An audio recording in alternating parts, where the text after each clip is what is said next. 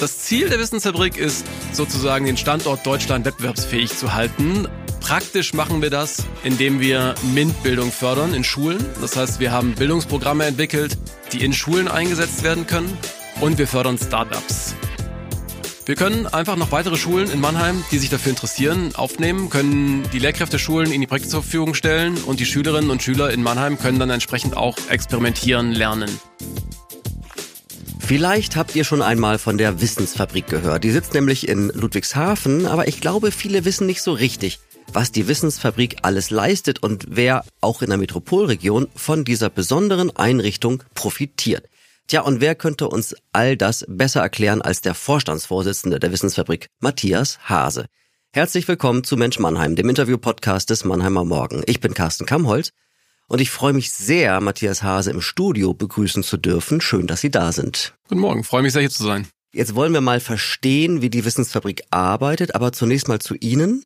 Sie sind ein Kind der BASF, wenn ich das so sagen darf, und Sie haben in Ihrem Lebenslauf acht unterschiedliche Positionen in der BASF ausgefüllt, bevor Sie zur Wissensfabrik gewechselt sind. Ich werde die jetzt nicht alle aufzählen, aber Sie waren ein paar Jahre auch in Shanghai und in Singapur, was sehr spannend ist. Zuletzt als Director für Rohstoffeinkauf in Ludwigshafen, zuständig für Basischemikalien. Was sind das eigentlich, Basischemikalien, und wo kauft man die? Basischemikalien ist eigentlich das, was am Anfang der Wertschöpfungskette steht bei der BASF. Das ist beispielsweise Sand oder Soda oder auch Salz. Das kauft man in Heilbronn, dort wo auch das äh, Speisesalz hergestellt wird. Da kauft die BASF das Steinsalz. Das sind aber auch Petrochemikalien, die kommen von Shell beispielsweise aus Köln oder BP. Die großen Chemieunternehmen sind auch Lieferanten in dem Fall. Chemiker sind sie aber nicht, ne? Nein, ich habe nach dem Chemie-LK aufgehört, aber da kommen wir vielleicht nachher noch zu zum Thema Wissensfabrik. Und dann ploppte irgendwann ein völlig anderer Job auf, nämlich die Wissensfabrik. Schon aber mit BASF-Bezug. Können Sie mal erklären, wie BASF und Wissensfabrik zusammenhängen? Die BASF ist eines der Gründungsmitglieder der Wissensfabrik. Die Wissensfabrik ähm, ist ein gemeinnütziger Verein, getragen von 130 Unternehmen und wurde 2005 von unter anderem der BASF, von Bosch äh, und von ein paar weiteren großen Unternehmen, mittleren Unternehmen gegründet. Und die BASF und Bosch unterstützen die Wissensfabrik weiterhin sehr stark. Und traditionell stellt die BASF oder Bosch den Vorstandsvorsitzenden und Leiter der Geschäftsstelle der Wissensfabrik. Meine Vorgängerin ist zurückgegangen zur BASF und dann war die Frage eben, wer übernimmt das Amt? Und ich wurde gefragt und habe natürlich sofort die Chance ergriffen. Das haben Sie zum 1. Juni 2022 gemacht. Warum haben Sie das gemacht? Es ist eine unheimliche Chance. Es ist eine Möglichkeit, etwas Direktes zu machen, was einen direkten Mehrwert und einen direkten Beitrag zur Gesellschaft leistet. Auch die BSF leistet natürlich einen gesellschaftlichen Beitrag, aber in der Wissensfabrik ist es natürlich viel unmittelbarer. Wir fördern Kinder, wir fördern Jugendliche, wir fördern Startups und das ist natürlich eine schöne Aufgabe, da direkt wirken zu können. Und gleichzeitig ist es natürlich nach einer Karriere in einem Großkonzern auch schön, einmal etwas Kleines und Gesamtes leiten zu dürfen und ähm, insofern mit den ganzen Problemen ohne einen großen Koloss außenrum eben umgehen zu können und die Chancen zu ergreifen und einfach auch gemeinsam mit den Kollegen und Kollegen wachsen zu können. Wie viele Leute sind Sie da? Mit Werkstudenten sind wir gut 20 äh, Leute bei der Wissensfabrik. Sie haben gesagt, 130 Unternehmen hängen mit drin in der Wissensfabrik, sind Partner. Wer ist da noch außer BASF und Bosch? Aus der Region Roche, Fuchs Petrolub, Freudenberg, SAP, aber auch kleine Unternehmen, Syntax, ein IT-Unternehmen aus Weinheim beispielsweise, Siemens ist dabei, also sehr viele der großen Unternehmen, aber auch eine ganze Reihe kleiner Unternehmen. Wir haben ein sehr spannendes Mitglied, bei dem wir gestern waren für einen Arbeitskreis Bildung, das ist Storo Pack, sitzt äh, in Metzingen und ähm, macht Verpackungsmaterialien, ist aber eben sehr, sehr engagiert im Bildungsbereich, betreut sehr viele Schulen in der Region Insofern ist es eine bunte Mischung aus allen Branchen, allen Unternehmensgrößen in ganz Deutschland mittlerweile. Genau. Wir haben einen sehr starken Fokus im Süden, weil wir hier gegründet wurden eben, aber wir wachsen inzwischen auch stärker im Norden und in der Mitte Deutschlands. Mal in Ihren ganz eigenen Worten, was macht die Wissensfabrik? Das Ziel der Wissensfabrik ist sozusagen den Standort Deutschland wettbewerbsfähig zu halten, für die Unternehmen etwas zurückzugeben, sich geschäftlich zu engagieren. Und praktisch machen wir das, indem wir MINT-Bildung fördern in Schulen. Das heißt, wir haben Bildungsprogramme entwickelt, die in Schulen eingesetzt werden können. Und wir fördern Startups. Und Startups fördern wir im Wesentlichen dadurch, dass wir sie vernetzen ähm, mit etablierten Unternehmen. Und wie funktioniert das? Also wer macht welchen Job bei dieser Wissensvermittlung? Ja, also was machen die Unternehmen, was machen Sie? Welche Rolle spielen da die Schulen? Die Wissensfabrik hat gemeinsam mit wissenschaftlichen Partnern Projekte entwickelt. Und ein Bildungsprojekt, das muss ich mir so vorstellen, das ist beispielsweise eine Werkzeugkiste, eine Kiste mit Holzleisten, eine Kiste mit Nägeln, Schrauben, Knöpfen, allen möglichen Dingen. Und dazu eben ein didaktisches Konzept, das wir gemeinsam entwickelt haben mit Universitäten wie diese Dinge im Unterricht in den Lehrplan einzubauen sind und einzusetzen sind. Von der Kita im Prinzip bis zur Sekundarstufe 2. Und dieses Projekt vermitteln wir so an die Schule, dass ein Unternehmen in eine Bildungspartnerschaft eintritt mit einer Schule und auch Materialien für die Schule finanziert und dann werden Lehrkräfte geschult, es werden Unternehmensmitarbeiter geschult und dann wird dieses Projekt gemeinsam in der Schule umgesetzt. Das heißt, Lehrkräfte, Unternehmensvertreter, Kinder bauen gemeinsam etwas und machen dadurch technische Themen, MINT-Bildung auch eben erfahrbar und ausprobierbar und ähm, begreifbar. Wie viele Klassen haben Sie da schon erreichen können? Wir haben ungefähr 3000 Schulen in Deutschland, die Bildungsprojekte umsetzen, verschiedene Projekte. Wir haben Projekte, die sich eben, wie gerade beschrieben, eher mit dem handwerklich, mit Bauen, mit technischen Dingen befassen. Wir haben ein IT-Projekt, das stärker dann mit Mikrocontrollern agiert, das das Internet erklärt. Und da sind es insgesamt 3000 Schulen. Die Zahl der Klassen kann ich nicht sagen. Wenn ein Projekt in einer Schule verfügbar ist, dann können mehrere Lehrkräfte geschult werden. Das kann in mehreren Klassen parallel eingesetzt werden. Insofern ist die Zahl der Klassen nicht so leicht zu zählen. Wenn jetzt hier Schulleiter und Schulleiterinnen und Lehrpersonal ganz aufmerksam zuhören und sich denken, passt da meine Schule, passt da meine Klasse dazu, zu diesem Projekt? Was sagen Sie denen? Also wer kann sich da bewerben? Jede Schule in Deutschland, jede Kita in Deutschland im Prinzip auch. Genau, auf der Wissensfabrik Webseite kann man sein Interesse bekunden. Wir suchen dann einen Unternehmenspartner, weil das Wichtige an der Wissensfabrik ist eben nicht nur, dass es ein wissenschaftlich fundiertes Konzept und Programm ist und die Materialien sind, sondern auch, dass wir einen Bezug zur Praxis herstellen. Es ist eben wichtig, dass wir ein Unternehmen dabei haben, dass die Schule auch mal ins Unternehmen einlädt, dass vielleicht Azubis oder Mitarbeiter in die Schule gehen, dort erzählen, wie die Arbeitswirklichkeit aussieht, sodass man nicht nur MINT macht, sondern auch versteht, wofür das dann in der realen Arbeitswelt letztendlich notwendig ist und gebraucht wird und wie der Bezug zur Realität da eben entsteht. Ja, man kann im Kleinen etwas bauen und kann sich dann den großen Roboter in der Firma anschauen und auch eben verstehen, wie der programmiert wird und wie ich etwas eben auch in der Schule programmieren kann. Ne? Würden Sie so weit gehen zu sagen, der Fachkräftemangel der Industrie, der ist so gravierend, dass man ihm schon in den Kitas, in den Grundschulen begegnen muss? Ich würde das nicht nur auf den Fachkräftemangel beziehen, aber sicherlich ist es deutlich besser, wir fangen in der Kita, in der Grundschule an, Kinder dafür zu begeistern und ihnen auch vor allem die Angst davor zu nehmen, in Richtung IT, in Richtung Technik zu gehen, um in fünf, in zehn, in 15, 20 Jahren entsprechend die Fachkräfte zu haben, als dass wir uns jetzt darum streiten, um die letzten zwei Absolventen, die wir dann für einen Azubi-Job rekrutieren möchten. Aber ich glaube, es geht weiter. Es geht nicht um den Fachkräftemangel, es geht einfach um Zukunftsfähigkeit. Wenn wir uns die großen Probleme anschauen, Klimawandel, Digitalisierung, das sind alles Dinge, wo wir Technologie brauchen.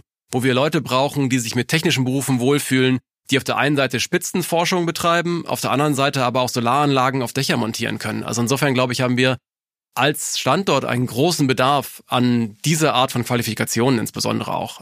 Der Fachkräftemangel ist sozusagen ein Symptom dessen, dass wir diesen Bedarf haben. Sie haben eben gerade MINT einfach mal so äh, in den Raum geworfen. Diese MINT-Fächer, die stehen ja für Mathe, Informatik, Naturwissenschaften und Technik. Die haben nach wie vor ein Akzeptanzproblem, vor allem bei Mädchen. Warum ist das so? Nun können Sie wahrscheinlich da viel qualifizierter dazu was sagen als vielleicht manche Lehrer, weil Sie ja so eine Breite von Schulen und Klassen mitbekommen, die in den Bereichen MINT sich stärken wollen. Ja, ich glaube, das hat viel einfach auch mit einer Art, wie wir über diese Themen auch reden und wie sie präsentiert werden zu tun. Und was wir eben versuchen, ist genau eben auch Mädchen zu begeistern für diese Themen. Und das funktioniert einfach gut, wenn man sie selber machen lässt. Mädchen und Jungs sind grundsätzlich in Mathe und naturwissenschaftlichen Themen gleich begabt, haben auch gleich gute Noten. Mädchen schätzen sich häufig schlechter ein. Und was wir eben machen mit unseren Projekten, ist der Versuch, einfach machen zu lassen. Ja? Und wenn ich eben in einer kleinen Gruppe etwas programmiere, dann denke ich nicht darüber nach, ob ich das kann oder ob ich das nicht kann, sondern ich mache einfach. Das gleiche gilt, wenn ich Kindern einen Hammer, eine Säge oder ein paar Leisten gebe, dann bauen die einfach. Und so ist eben der Wunsch der Wissensfabrik, dass wir möglichst viele auch Mädchen finden, die sich dafür begeistern, die merken, sie können das und Interesse daran haben und dann sich auch vorstellen können, in so eine Richtung zu gehen, später in einem Studium oder einer Ausbildung. Und wenn jetzt welche zuhören und sagen, ja, interessant, aber in welches Fach integrieren wir das eigentlich? Was sagen Sie da? Musikunterricht. Ach, wieso Musik? Projekte sind so konzipiert, dass sie eben sehr niederschwellig sind, dass eine Lehrkraft sie eigentlich in verschiedenen Fächern einsetzen kann. Und ich kann mit einem Mikrocontroller etwas programmieren. Ich kann Bananen beispielsweise an den Mikrocontroller anschließen und dann ein Klavier daraus machen. Ja, ich kann dann eine verschiedene Bananen drücken und das sind verschiedene Töne. Und so habe ich etwas programmiert. Ich habe gleichzeitig Musik gemacht und ich kann das im Musikunterricht einbauen. Ja, ist natürlich ein extremes Beispiel. Naturwissenschaft und Technik ist ein Fach, wo es beispielsweise sehr gut reinpasst. In Physik, in Mathe, in die naturwissenschaftlichen Fächer passt es natürlich sehr gut. In einer Kita, in einer Grundschule passt es auch im Prinzip in jedes Fach. Aber was wir wollen, ist eben auch diese MINT-Themen einfach nur aus der Physik-Ecke rauszuholen. Ja, die Musik ist ein Beispiel. Wir haben einen Internetversteher. Das sind im Prinzip nur Pappaufsteller, die verschiedene Aspekte des Internets symbolisieren. Ein Router, ein Domain Name System, den Client, den Server.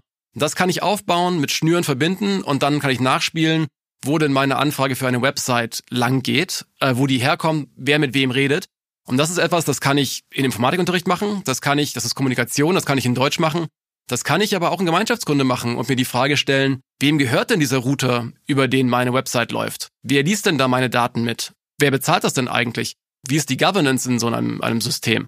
Insofern versuchen wir wirklich Fragen aufzuwerfen und die lassen sich in vielen Fächern aufnehmen. Wie nehmen Sie die Schulen wahr in der Zusammenarbeit? Ist da eine große Offenheit oder doch auch eine Zurückhaltung, weil es ja nicht klassisches Lernen und Lehren ist, wie es im Lehrplan steht. Wir machen das den Schulen letztendlich sehr einfach. Ja? Wenn ich eine engagierte Lehrkraft bin und ich möchte gerne mit den Kindern etwas konstruieren, etwas bauen und jetzt muss ich erst zum Bauhaus gehen, Holzleisten kaufen, die Kinder bitten, einen Hammer mitzubringen, das ist sehr kompliziert. Und wir machen das einfach. Die Kisten stehen in der Schule, im Klassensatz, es sind genug Materialien da, die Kinder können bauen. Von daher sind die Schulen da sehr offen. Und gerade im IT-Bereich sehen wir aktuell ein sehr großes Interesse, einen sehr großen Bedarf. Insofern ähm, sind Schulen sehr offen. Auch die Kooperation mit der Wirtschaft sind Schulen sehr interessiert und sehr offen. Ja. Es hängt ein bisschen von der Schulform ab, aber viele Schulen haben einfach ein großes Interesse daran, auch ihren Schülerinnen und Schülern einen Einblick in die Lebenswelt, in die Arbeitswelt zu geben. Und dann ist eben eine Kooperation mit einem Unternehmen etwas, was, was auch sehr interessant ist. Ich habe in der Vorbereitung für das Gespräch gelesen im Zusammenhang mit der Wissensfabrik, dass Sie da das Lehrpersonal nicht nur so als Menschen wahrnehmen, die quasi klassische Lehrer sind, sondern auch Lernbegleitende, also selber mitlernen. Das birgt ja schon auch Konfliktpotenzial, ne? Ja, ich denke, die Rolle eines Lehrers ändert sich ein bisschen auch, gerade in den IT-Bereichen, wo eben sehr viele Dinge sind, die man nicht klassisch unterrichten kann, sondern wo man Fragen aufnehmen muss und diskutieren muss. Gerade den Internetversteher, den ich angesprochen hatte, das ist etwas, wo sehr viele Fragen aufkommen können, die man einfach nicht beantworten kann, ohne wirklich mal ins Internet zu schauen, ohne mal zu googeln und zu gucken und nachzuschauen. Und ich glaube, dieses forschende Lernen, nicht nur, dass die Kinder forschen, sondern dass die Lehrkräfte im Zweifel mitforschen, ist genau das, was wir eigentlich uns mehr wünschen in den Schulen. Dass man Dinge dadurch lernt, dass man etwas wissen möchte, weil man auf ein Problem gestoßen ist und weitermachen möchte. Und es eben nicht nur darum geht, Fakten ähm, mitgeteilt zu bekommen. Die Wissensfabrik sitzt in Ludwigshafen und da ist es dann naheliegend, dass man auch vor allem Projekte in Rheinland-Pfalz organisiert. Sie sind aber auch in Schleswig-Holstein schon unterwegs. Und jetzt, das ist neu, jetzt kommt Baden-Württemberg hinzu. Was haben Sie da vor? Wir sind grundsätzlich in Deutschland weit aktiv. Wir haben aber eine Kooperation bisher mit dem äh, Ministerium in Rheinland-Pfalz, dem Bildungsministerium und in Schleswig-Holstein, die unsere Projekte ihren Schulen empfehlen und mit denen wir kooperieren. Und da sind wir in Baden-Württemberg kurz davor, auch mit Baden-Württemberg so etwas zu machen. Und zwar im Bereich IT to School, im IT-Bereich, so dass unser Projekt dann entsprechend auch allen Schulen in Baden-Württemberg auch vom Ministerium empfohlen und angeboten wird. Dass auch das Ministerium bzw. das Lehrerfortbildungsinstitut in Baden-Württemberg dann für die Fortbildung der Lehrkräfte zuständig ist und wir so eben eine größere Breitenwirkung äh, entfalten. Generell sind wir eben dadurch, dass wir ein Unternehmensverein sind, sehr stark daran gebunden, dass wir ein Unternehmen haben, das in einer Region die Schulen unterstützt. Und dadurch, dass wir eben mit der Landesregierung kooperieren können, können wir in die Breite gehen, können auch in strukturschwachere Regionen gehen. Das ist natürlich eine schöne Chance. Gleichzeitig ist es natürlich schön, das Siegel des Landes zu haben, das dann auf dem Wissensfabrikprojekt draufklebt, zu sagen, ja, wir halten das für ein sehr sinnvolles Projekt, das im Unterricht eingesetzt werden soll. Das heißt, wie könnten dann Mannheim und die Metropolregion noch stärker profitieren? Wir können einfach noch weitere Schulen in Mannheim, die sich dafür interessieren, aufnehmen, können die Lehrkräfteschulen in die Projekte zur Verfügung stellen und die Schülerinnen und Schüler in Mannheim können dann entsprechend auch experimentieren lernen. Wir haben aktuell aber auch schon 50 Schulen in Mannheim, die Wissenfabrikprojekte umsetzen, ein Großteil davon Grundschulen, aber da ist sicherlich noch Ausbaupotenzial, es gibt sicherlich noch ein paar mehr Schulen einfach auch. Wie messen Sie Erfolg? Das ist eine sehr gute Frage. Es ist schwierig, den Erfolg langfristig zu messen. Wir haben ein Beispiel ähm, eines Unternehmens Träger in Lübeck, die haben einen Azubi jetzt, der auch der beste Azubi des Landes geworden ist, einen Wettbewerb gewonnen hat. Der hat vor sieben, acht Jahren einmal Keytech in der Grundschule gemacht und hat dann so Träger auch kennengelernt. Das heißt, da sehen wir den Erfolg, dass jemand in der Grundschule begeistert wurde, der dann nachher auch in, in einen Beruf in die Richtung ausgesucht hat. Das ist aber natürlich etwas, was anekdotisch ist. Was wir messen, ist, inwiefern unsere Projekte effektiv sind in dem, was wir mit ihnen erreichen wollen. Inwiefern sie Kinder und Jugendliche erreichen, inwiefern sie Qualifikationen verbessern. Wir haben gerade Rheinland-Pfalz angesprochen, wo wir ein Projekt mit der Landesregierung haben. Wir haben dort eine Evaluation gemacht und haben gerade jetzt die Ergebnisse letzte Woche bekommen und die zeigen, dass die Projekte, in dem Fall IT to School, wirken und die Kompetenzen der Schülerinnen und Schüler verbessert werden, dass sie auf der einen Seite mehr verstehen, dass sie auch das Gefühl haben, sie hinterfragen mehr. Aber was das langfristig für den Fachkräftemangel tut oder inwiefern das dazu führt, dass mehr Schülerinnen und Schüler sich dann auch für Jobs in die Richtung interessieren, das können wir nicht messen. Das ist natürlich schwierig. Das ist ja auch die Frage, die sich Unternehmer auch stellen oder Unternehmen stellen. Ich würde gerne möglicherweise die Wissensfabrik unterstützen, aber was habe ich davon? Genau, ich glaube, aus dem einen Schritt geht es um gesellschaftliches Engagement. Es geht darum, etwas zurückzugeben und etwas beizutragen. Denn letztendlich, wenn wir Schülerinnen und Schüler fit machen wollen für die Arbeitswelt, dann reicht es eben nicht nur aus Schule und Lehren ähm, in der Schule zu, zu fördern, sondern es geht einfach auch darum, einen Bezug zur Praxiswelt herzustellen. Ja. Gleichzeitig ist es für Unternehmen natürlich auch gesichtsbildend, wenn sie Schulen in ihrer Gegend unterstützen. Und es mag durchaus auch sein, dass die eine oder andere Schülerin oder Schüler, die in Kontakt gekommen sind mit dem Unternehmen über ein Projekt, so wie bei dem Beispiel von Träger, sich später auch dort für eine Ausbildung entscheiden. Aber ich glaube, es ist wirklich ein gesellschaftliches Engagement, und eine Investition auch in den Standort Deutschland und die Zukunftsfähigkeit, dass wir entsprechend diese Fachkräfte und diese Experten und Expertinnen, die dann auch forschen an Zukunftsthemen, entsprechend einfach fördern. Das andere große Thema der Wissensfabrik sind Startups. Wen fördern Sie? Welche Gründerinnen und Gründer sind Ihnen wichtig? Welche Prioritäten setzen Sie da? Unser Fokus liegt auf technologieorientierten Startups im B2B, im Business-to-Business-Bereich, weil das doch der Bereich ist, wo wir am besten unterstützen können. Unsere Mitgliedsunternehmen haben Schwerpunkt im technologischen Bereich und daher sind die auch das beste Netzwerk und die besten Berater für Unternehmen, die aus einem ähnlichen Bereich kommen.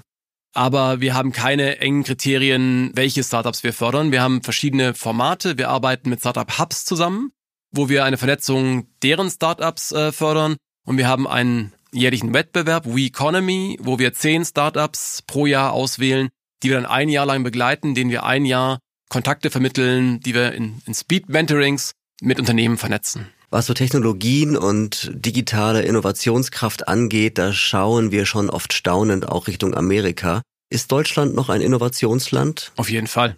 Ich glaube, wenn wir nach Amerika schauen, dann sehen wir vor allem im Internetbereich die großen Startups. Wir sehen Facebook, Google und Co.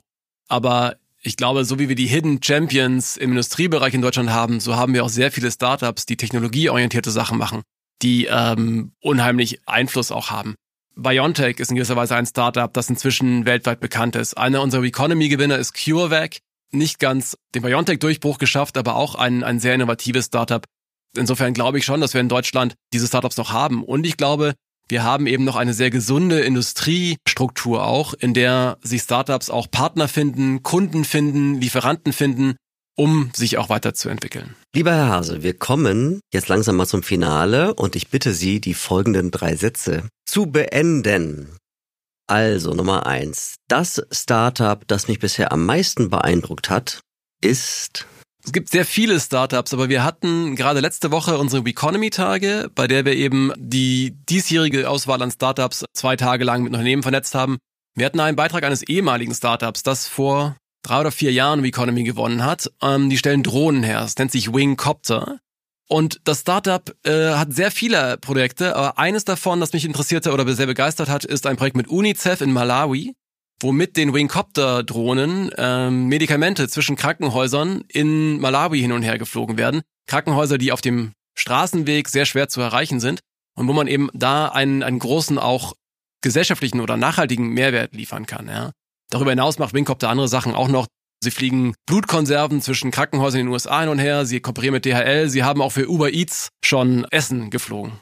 Das fand ich ein sehr interessantes Startup, das auf der einen Seite hochtechnologisch ist und auf der anderen Seite einen sehr interessanten und spannenden Purpose hat, und etwas von vornherein sich zum Ziel gesetzt hat, auch etwas zurückzugeben. Absolut, also wieder was gelernt. Nummer zwei. Wenn ich selbst noch einmal zur Schule gehen müsste, dann würde ich in folgendem Fach besser aufpassen. Ich glaube, ich habe grundsätzlich in Fächern ganz gut aufgepasst. Ich würde eher dazu tendieren, auf den nächsten Schritt zu gehen, auf das Studium und zu sagen, ich würde vielleicht anders studieren, denn das ist vielleicht auch ein Bezug zur Wissensfabrik. Ich hatte Chemie und Mathe LK und habe damit geliebäugelt, Chemie zu studieren.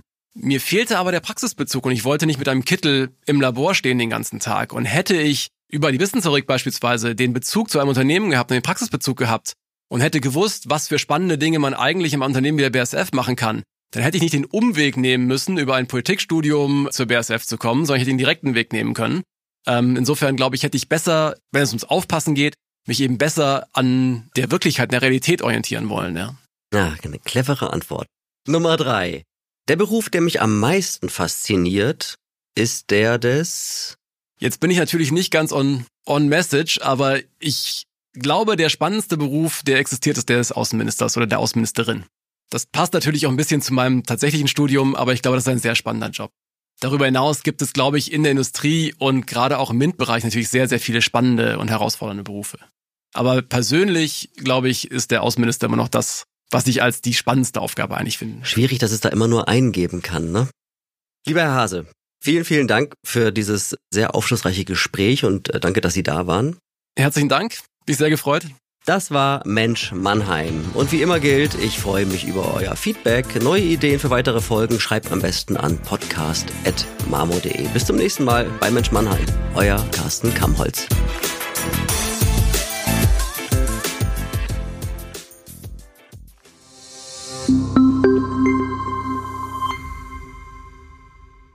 Ein Podcast des Mannheimer Morgen.